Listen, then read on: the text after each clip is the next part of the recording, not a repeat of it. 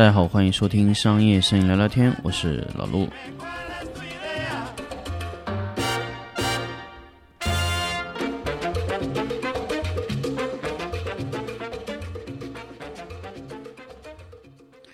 欢迎大家收听新的一期商业摄影聊聊天。那么这一期我们来聊一聊 LED 的调光曲线的话题。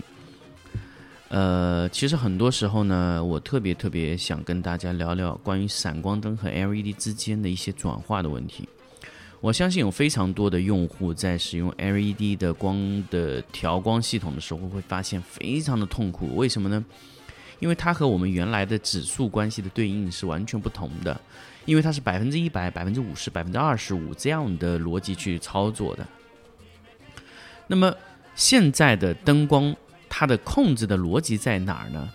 呃，通过我整体的使用下来以后，其实 LED 的灯要和闪光灯要完全一致是很容易的。那么现在关于这个 LED 的生产厂家也在大量的去做这个匹配。所以在未来的可能就是几个固件的时候，就完全可以对应了。那么现在现阶段来说，你要做到 LED 和闪光灯一样的完全对应的难度是非常高。但是现在的 LED 通过一定的调光曲线，可以达到和呃闪光灯是完全一致的状态。那么当然，大家知道爱图仕是有调光曲线可以选择的，比如说直线性、指数。对数和 S 型。那么首先线性我就不说了，大家很清楚的，线性就是在整条线上就是线性的去变化。指数呢，就是在低功率的时候变化特别特别慢，高功率的时候变化特别快。那么对数呢，就是相反，在高功率的时候变化很慢，低功率的时候变化很快啊。那么 S 型呢，就是说让你在中间那部分，比如说百分之四十到百分之七七十八十左右的状态里面，它变得特别快的。那么其他地方它变得非常慢。那么这个就是 LED 的不同的调光曲线。那么其实你要了解那么多曲线，其实我觉得意义是不太大的。就是很简单，你在控制这个曲线的时候，必须是以一个有逻辑的方式去完成你的指数曲线的控制。那么指数曲线最重要的是什么？就是二的 n 次方。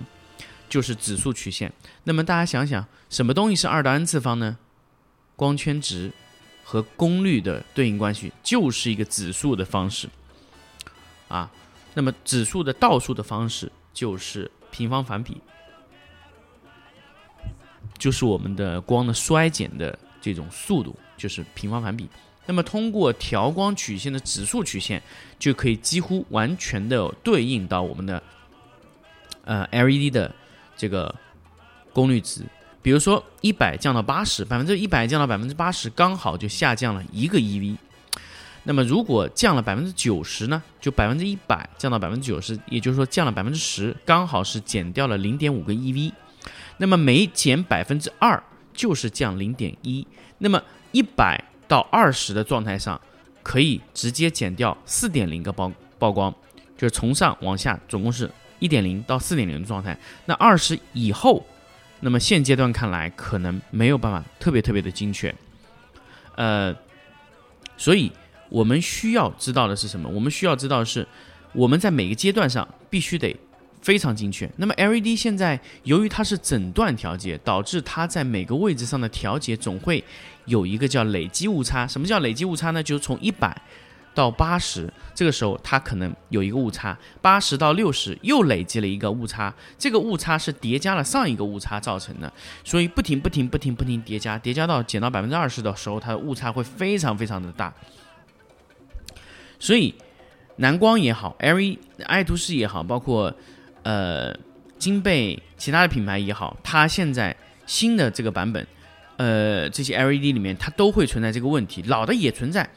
那么接下来我会给爱图仕去调整这个关键的这个 LED 的指数曲线，我会把一百、八十、六十、四十、二十、十这些部位会分别分段的对应去调节它的功率值。那么用于做到它的功率表和你的闪光和你的这个状态是完全一一对应的状态，所以你们只需要知道减一个 EV 减一个 EV 减一个 EV 就可以了，你不再需要测光表来辅助你，你直接可以通过灯直接告诉你那是对的。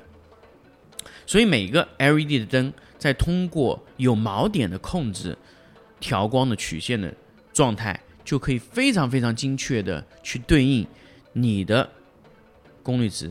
所以很多时候灯光师我不知道灯光师他在真正的使用的时候，他是通过什么方式去算？是用减光器固定减一个 EV 去算的吗？还是用其他的逻辑？但是对于闪光灯来说，直接让功率的值和我的测光表对应，这是最基本的要求。闪光灯在这个阶段已经完全突破了测光表的测量。为什么有时候别人跟我说我要不要用测光表？我告诉你，现在根本没有任何一个地方需要用到测光表。为什么呢？因为测光表它在读数的时候，它的目标是什么？它的目标是让我的表显和相机显示一致的，对不对？那我可以通过表去调灯。现在你再也不需要了，因为灯它知道自己降了多少。所以灯如果做到和表是一致的。那我觉得这个表已经没有存在的必要了。所以 LED 如果在常亮光，如果你的灯还不够好，那么你这只表还是少不了。也就是说，你相机反映了多少，那你完全要靠灯光的这只测光表去读数，因为你的相机是读不到那个数的。但是如果你未来的 LED 是完全做到对应的，那测光表不需要了。那么你可以完全知道，比如说我要减。一个 EV，那你直接从一百减到二，减到八十就可以了，只要减百分之二十就可以。当然，这是要基于指数曲线。如果你的你的灯光是没有指数曲线的，啊，如果你的灯光是没有指数曲线，那你就做不了这个事情。所以现在一个调光曲线是非常非常关键的。如果没有这条调光曲线，你的锚点是没有办法设置的。所有的用户从一百减到五十，五十减到二十五，二十五减到十二点五，这都不现实，这是不可能造成的啊。这个很关键，所有的 LED 必须有一条专门为这个平面用户、为 EV 值读取的用户，想和测光表读数对应的用户，有一条专用的曲线。这条曲线就是指数曲线。那么指数曲线内部的锚点需要通过多个的设置来做到这个状态，所以要调到精确调光一一对应的状态。这么接下来我们会把这个事情做得非常好。所有爱图仕的 Lightstorm 的用户，我们会发布一个完全的一个调光的一个一个固件给到大家去用。当然，这个现在是我们做的一个测试阶段的一个一个状态，这个是一定会做的。大家马上就可以收到 LED 和测光表一一对应的东西了。我们完全可以通过直接通过灯光来告诉你对应，甚至我们会告诉你三百瓦的灯和六百瓦的灯中间差一档的关系是多少，刚好就是差了一个 EV。我们甚至会用数字上去表现。我们接下来会去做这样的事情。好，那么这一期关于调光呢，我们就说到这里。那么在节目的最后呢，还是会预告一下，其实我们接下来会做大量的 LED 的 workshop，就是希望大家从闪光灯的方向转向 LED 的方向去学到更多的东西。那么 workshop 会什么时候开始呢？可能在一两个月以后，呃，我会和爱图仕一起到全国。每一个城市、每一个区域去做 workshop，那么 workshop 的价格是多少钱呢？其实几乎是你不需要再花钱了。我们会直接以呃你购买 LED 的灯光的形式，直接给到大家全部的呃费用。就比如说你花了，我们现在还没有具体定价，可能是五千多块钱一个人。那么三天的课程内容，那么这个内容呢，你就可以学完以后，你可以直接带一台爱图仕的三百。X 或者说三百 D 带回家就可以了。其实你几乎是没有花钱的，可能花了一点点的小钱。但是但是我们这三天的课程是可以帮助大家大家学到更多更多更多你需要的一些内容，甚至 LED 转化，甚至光源，甚至更多的东西。未来我们可能会推出更多的考级的制度，比如说我们认证的爱图仕的灯光工作灯光程序灯光师，他需要。哪一些东西我们会给到一个非常非常专业的一个认证表？那么你拥有这个认证表，你可以在全国甚至全世界任何一个爱图仕的体验门店，你可以享受到我们的呃灯光的器材的租赁，或者说灯光师的一些认证，或者说我们可以帮你推荐给一些需要的一些剧组。我们需要把各个资源整合在一个平台里面，帮大家去到更多你想要去工作的地方。但是前提你需要在我的体系里完整的工作啊。那么这就是我们接下来会给呃爱图仕的用户，甚至说更多的 LED 的这个这个用户，或者说是摄影师的用户，你更多的你需要的一些东西。那么未来你问我闪光灯我还看好吗？那我认为闪光灯未来的灯光市场应该是一个非常非常非常非常非常小众的市场，也就是说那个市场里面可能有闪光灯的存在，而且有大功率的闪光灯。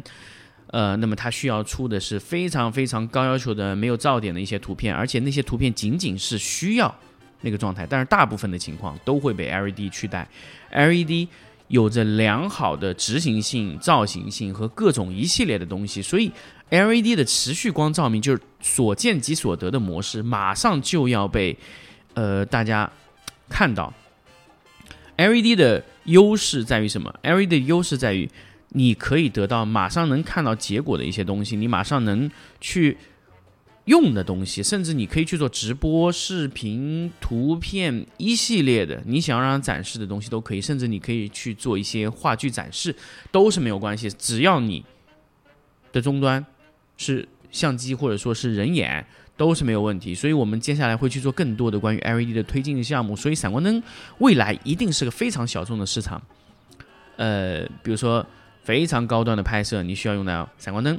那么 LED 的功率可能对你来说真的是你必须要用非常非常低的感光度的情况下去用。那 LED 可能不太适合这种人群，但是大部分的人群都已经会转向一些 LED 的方向。那么现在 ISO 基本上已经做到了在一千两百五十左右是不出现问题的。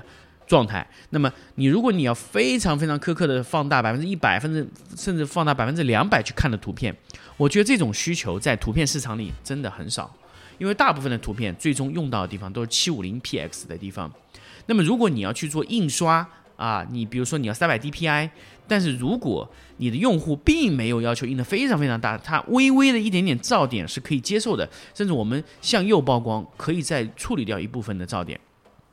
那么只要这种模式再往前走，相机的 ISO 再往上升，那我认为 ISO 不是局局呃局限于 LED 的体积的这个东西。未来的闪光灯会不会做更大功率？我认为更大功率的 L 闪光灯做出来的意义已经不存在了。所以，呃，神牛今年推出的 P 两千四百 W 应该是闪光灯到现在为止最大的功率了。再往上走的意义已经不存在了，因为所有的。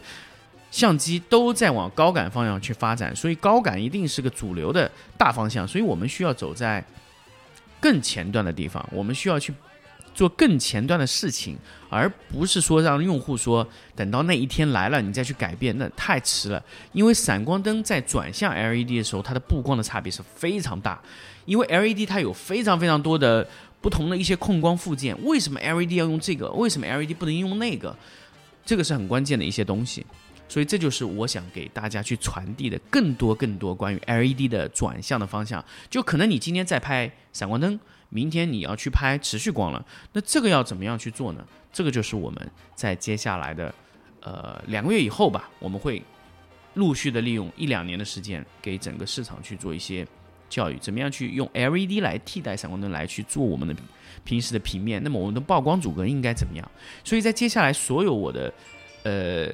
项目里面，我的呃商业摄影聊聊天的节目里面，我会更多的去跟大家分享关于 LED 布光的问题。所以大家如果感兴趣，持续的关注我的电台，我们下期再见。